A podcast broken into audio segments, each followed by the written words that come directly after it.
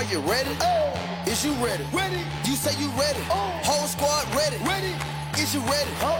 Are you ready? Ready. Is you ready? Hello，大家好，这里是 Real，欢迎大家收听最新一期的群英基地，一个属于亚特兰大老鹰球迷的中文播客网站。那么今天呢，终于是有时间跟大家聊一聊之前第一次当老鹰记者的一个体会。那么首先说一说这个事情啊，就是我为什么会获得记者资格的。这个是因为呢，我有一天突然就是备受鼓舞，然后呢，我就跟老鹰的这个公关部门写了一封邮件，因为在老鹰的官网上面，他们是有写说，如果你想报道老鹰的比赛的话，可以联系啊一个网址。然后呢，我就联系他们了，然后我就大概介绍了一下，说我呃哪一年开始报道老鹰的，然后我平常都干什么，在哪些网站干什么。我把我们这个播客节目，然后虎扑上一些东西，还有就是我们协会的网站都发给他们。然后他们审查过之后呢，就觉得可以，就是让我试一试吧，相当于是，然后就给我呃准许了这一个媒体的资格。然后说到这里啊，其实也是非常感恩。然后老鹰的这个公关部门感觉也是非常照顾自媒体的，因为除了呃他们的转播机构，比如 ESPN 啊、TNT 啊这一些，包括老鹰的 Bally Sports 以外。他们其实也是有很多自媒体，就是报道老鹰的自媒体是在媒体呃这个名单里面的。比如说之前报道了特里昂和麦克米兰冲突的那一个 Hawks Fan TV，他们也是有这一个媒体资格的。所以呢，就没想到当初是鼓起勇气试一试，然后最后也是成功了。那么其实这个事情呢，还有一个小小的里程碑，因为这个应该是老鹰第一次允许。中国的自媒体去采访和报道老鹰的比赛，所以我也是感觉有点小骄傲啊，对吧？创造了一个成就。那么说回来，比赛这个当天呢，啊，那一场比赛呢是老鹰主场打雷霆，然后是星期一晚上的比赛，当地时间星期一晚上的比赛。然后他这个报道呢，并不是说每一场比赛你都可以报道的，它是。你获得资格之后，他是会给你一个网站，然后在上面呢就有老鹰的比赛场次，你可以申请，大概是要提前三四天申请吧，然后过了几天之后，他们就会答复说有没有申请成功。那么像雷霆的这一场呢，应该是比较好申请的，因为它是在星期一，然后不是一个流量大队。但是呢，如果你想报道一些周末场次，或者说是打流量大队、打湖人啊、打篮网啊、打凯尔特人呢，这一种球队的话呢，就不一定会有这个资格，因为媒体的座位还是比较紧张的。OK，说回来，那么比赛的当天呢，他应该是可以允许媒体提前两个半小时入场的。然后呢，我也是刚好到了这个赛前两个半，我就过去了。然后媒体它是有一个单独的通道，是可以。呃，入场的，那么球迷的话呢，一般他是提前比赛前七十五分钟开放，然后对媒体是更早一些。为什么呢？因为根据 NBA 的这个规定啊，就是赛前两个小时前，主队的教练必须要出现在发布会上给媒体提问，然后主队的发布会结束之后呢，客队的主教练也必须要。有一个媒体发布会，所以如果你提前两个小时入场的话呢，你是可以采访到老鹰的教练，然后之后是有时间去采访雷霆队的一个教练的。那么我过了安检之后呢，首先这个球馆里面呢就是有一个媒体室，然后在这个媒体室里面，其实你可以看到非常多的这个推特上带 V 的那些大神，对吧？比如我进去的时候，我就碰到了老鹰的那个。解说 Bob Rathbun，然后呢，也有同行跟我说，有时会遇到威尔金斯。他这个媒体室其实就是一个准备室，然后也是有东西吃，也是有东西喝的，而且食物还不错。我之前有办过老鹰的机票会员嘛，我就感觉跟机票会员配的那个餐饮来说，水平是一样的，都是非常的好吃。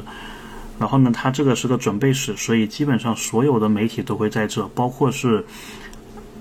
报道老鹰。比赛转播老鹰比赛的媒体，就像我刚刚说的解说员，然后威尔金斯，然后还有我自己非常喜欢的 Lauren，他们都是在那里的。然后除了这个以外呢，我也会看到很多的平常就老鹰新闻的那些记者，就是发老鹰新闻的那些记者，比如说我们虎扑写新闻的话，都是会上推特上看这些记者写了什么嘛。然后那些人全部都在那个媒体室里面，所以我一进去的时候，哇，感觉就是遇到很多名人虽然他们并不是说那么有名嘛，但是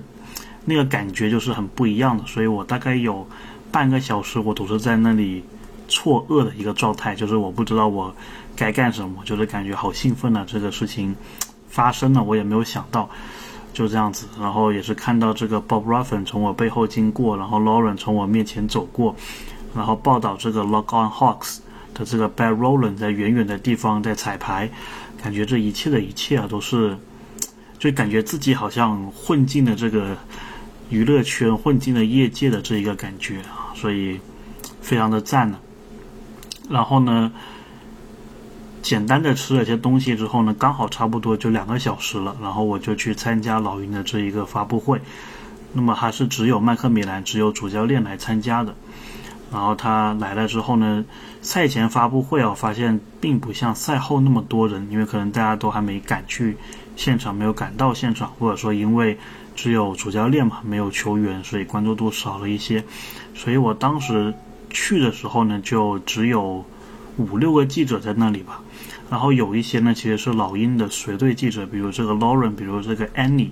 他们都是在那里的。然后他们其实就是承担了很多问问题的角色啊，我也不知道这些问题是事先准备好的还是怎么样。但是基本上随队的记者他都会问一些问题，然后这些问题都是比较友好的，因为其实作为记者你是可以问很多尖锐问题的。但是当然我是不会这样子做的，我不想去破坏这个关系，所以呢。很多时候在客场啊，如果大家看老鹰的这个采访，就是老鹰去其他地方比赛，比如我们最近这一场客场打尼克斯，你就会听到有 Lauren 有 Annie 他们的声音问问题，然后很少会有其他的媒体去问问题，有时会有当地的主队来问一些问题，但是基本上啊都是老鹰打主场的时候才比较多这一些跟老鹰相关的媒体会来。采访老鹰的教练和球员，所以麦克米兰在发布会的时候啊，这个当天也是状况不太一样，因为呢，这个刚刚是 The Athletic 报道完特雷杨跟麦克米兰冲突之后，应该是麦克米兰首度在媒体面前亮相，所以他一进来他就直接是说了一个声明，然后他的这个声明呢，其实我觉得也是挺有。挺有力量的。我记得在打雷霆的赛后，我也好像讲过大概的这个我对麦克米的一个感觉嘛。但是应该是没有讲这个声明的内容。他这个声明呢，就是说，呃，他知道这个有一些报道是关于球队的事情，然后他觉得这些都是很正常的，因为呢，球队就像一个家庭，然后在这个家庭里面呢，每天都是发生各种各样的事情，对吧？那么他没有举例，但是我们也知道，比如说兄弟间。有些吵架，然后父母跟小孩之间有些吵架，所以他就说，我大概有三十到三十五个员工，然后他也包括了球员，也包括了其他教练，包括了一些其他工作人员。然后他说，我每天就是要管理三十到三十五个人的团队，然后作为主教练，其实很重要的一个工作就是 keeping them together，就是 keeping the team together，就是。让所有人团结起来，让所有人凝聚起来。他说：“这个是作为一个主教练很重要的一个工作。”然后他后面也是说，说他跟特里昂之间只是有一点沟通上的不顺利，然后这件事情就是被媒体放大，然后炒作出去了。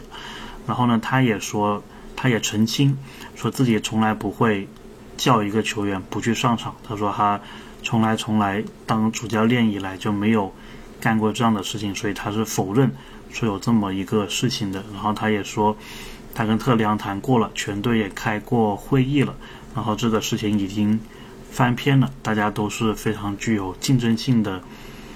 呃，球员和教练，大家都是想赢球的，所以这个是他们的共同目标，会接下来以此作为他们的关注点，大概是这样子。然后后面就有些媒体提问啊，什么乱七八糟的。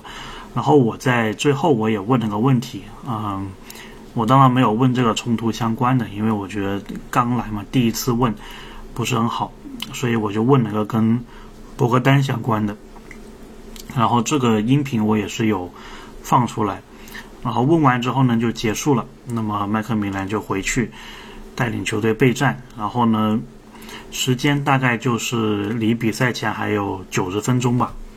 然后呢，我就没事干嘛，也不知道干什么。这个时候呢，其实很多老鹰的媒体就回去媒体室忙其他的事情了。那么我自己呢，就跑去雷霆的那个发布会那里去体验一下。那么雷霆这个发布会的规模就小很多啊，特别是这个房间就小了很多，大概是老鹰的那个发那个发布会场地的四分之一大吧，感觉是挺简陋的，就是一个球员教练的位置，然后后面有雷霆的一个背景板，然后可能那个房间里面站满人的话，可能就十五人左右吧，十到十五人，然后我是其中之一。然后，当然，就像老鹰去客场一样，雷霆在客场的时候也是会带一些随队记者的。然后他们也是对这个教练的内容会进行一个录像，然后采访。然后呢，我就是在那里听完了全部过程。然后一个很巧合的事情是，老鹰的解说 Bob Rathbun，他其实也是全程在那里的。然后他当时就站在我的后面。然后呢，他就也是听这个客队的教练讲了些什么，所以呢，其实这一点是非常佩服这个 Bob Ruffin 的。其实他完全不需要来，对吧？他这个年纪的话，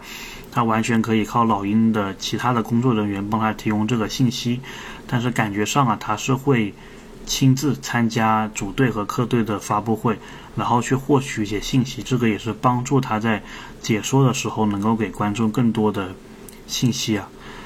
然后这场比赛呢，Bob Ruffin 其实也是有一些突发状况，就是他在开完这个发布会之后，回去跟威尔金斯准备那一场比赛的解说的时候，突然是应该是缺水，然后就是倒在了场地上，然后是需要紧急被送往医院。啊，现在的话呢，已经是情况稳定了，他应该是在我们主场打公牛的那场比赛就会复出，继续担任解说。但是如果大家有看到当时他倒下那个画面的话呢，是非常的吓人的，嗯，所以也是也是感触比较深嘛，因为当时他就是在我的后面，然后呢，在媒体室吃饭的时候，我也是看到了他，碰到了他，然后呢，媒体室这个发布会啊结束之后，然后呢，就差不多比赛也就还差一个小时了。然后我就跑回去球场，然后我因为之前经常在老鹰的商店买东西嘛，然后我就跑去跟商店的小伙伴炫耀了一下，说：“哎，你看我弄了个这个媒体证啊！”然后他们都很开心的，然后就说我这个以后会成为像 Shames 一样的大神啊之类的。然后大家也是开开玩笑嘛，也蛮好玩的。然后呢，我跟他们吹水完之后啊，吹嘘完之后，我又马上回去了那个。媒体室旁边，因为媒体室旁边它其实是离主队球员还有客队球员的通道是非常近的一个地方。就是它这个球馆的结构啊是这样子的，就是在媒体室的旁边是客队球员的休息室，然后他们休息室外面呢就是球员通道，然后是通过那个通道进到球场比球场内的。然后呢，在这个通道的旁边。就有一个很长的走廊，然后这个走廊呢是连通客队的休息室还有主队的休息室的，就是老鹰的休息室就在走廊的另一侧。然后你从雷霆这一边走去老鹰那一边呢，在墙壁上就按照球员球衣的号码的顺序，就是每个球员就有一个非常大的壁画或者说照片嘛。然后也是非常的帅，非常的高清。然后我就是用手机一路的这样拍过去，然后就拍到了老鹰的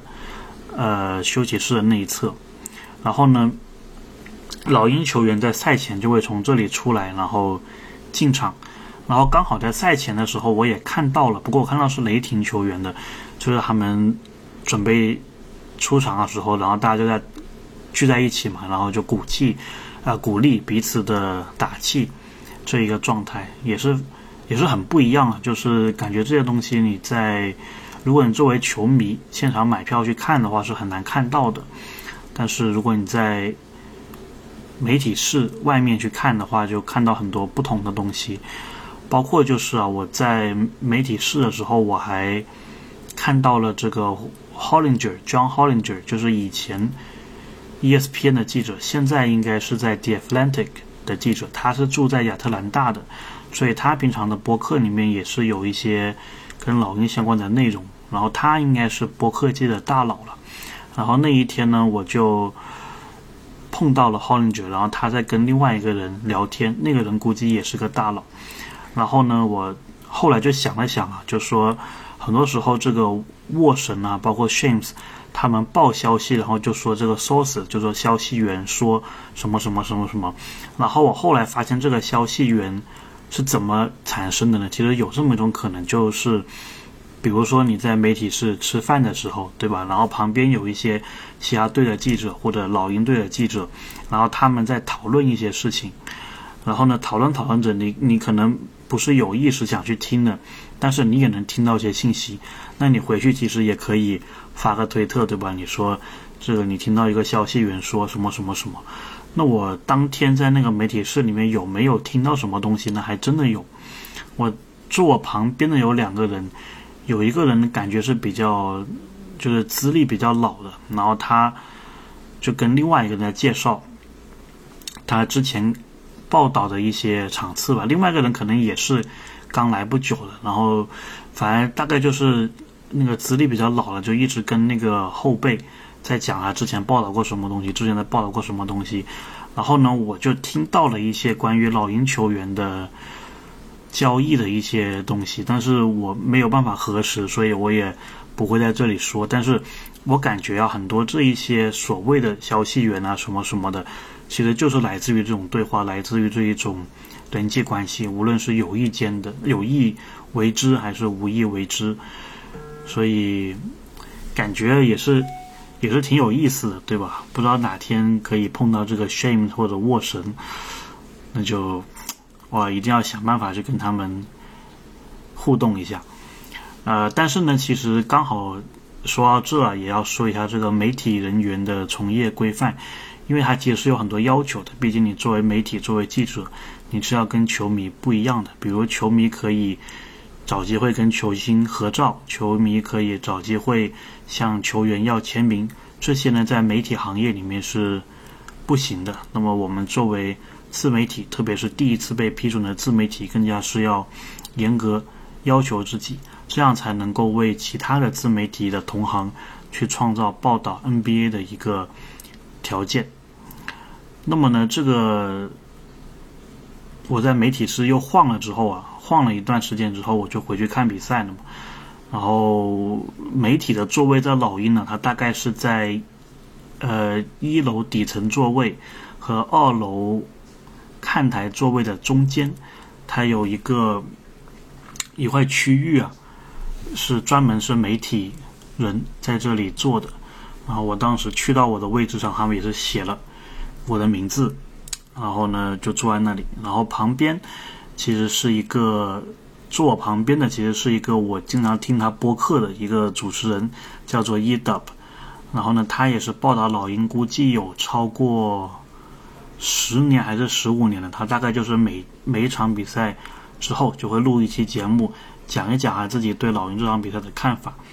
然后呢，我就是看到他了，然后我也是有点有点兴奋，那我就去跟他介绍说，我经常听你的播客，然后现在我也有机会去帮这个讲中文的朋友报道老鹰，然后就跟他聊一聊。然后他在那天之后的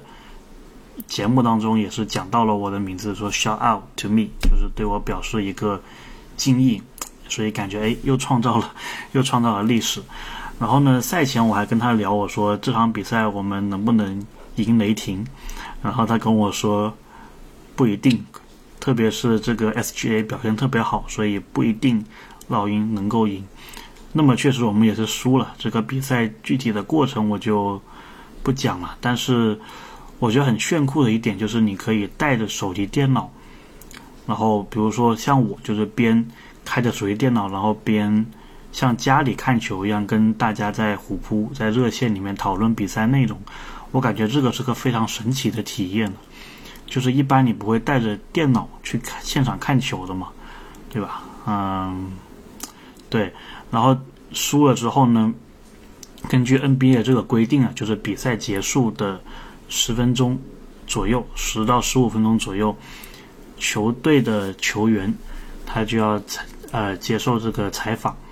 那么呢，规定是这样子的，就是主队和客队啊，这一回他就不会有一个顺序上的问题，就是主队自己开，客队自己开，因为客队那边很多时候还是要赶当晚的飞机飞回去的，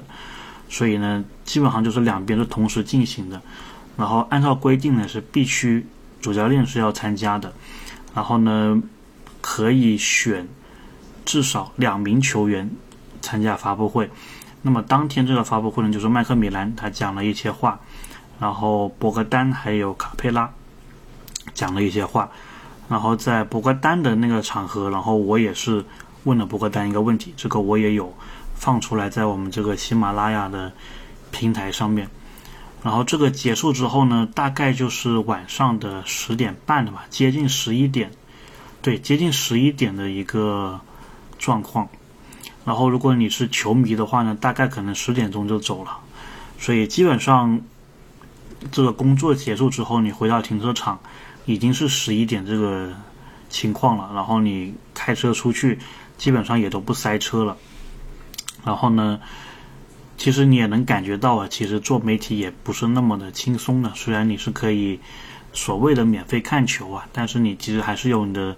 任务要做的，对吧？你要想办法。呃，给你的观众群体提供比较优质的内容，你要想办法在新闻发布会上能够问到一些问题，能够跟球员有一些互动，然后能够跟球员做好一些关系。那我自己呢，也是这么要求自己的。我觉得作为比较少的中国面孔或者亚洲面孔吧，因为我当天那个发布会上其实就我一个亚洲人的面孔，我觉得我们。如果想以后啊，跟 NBA 球员有更多的互动，跟老鹰球员更多的互动，我们作为中国的媒体是要以一个比较友善的形象出现在他们的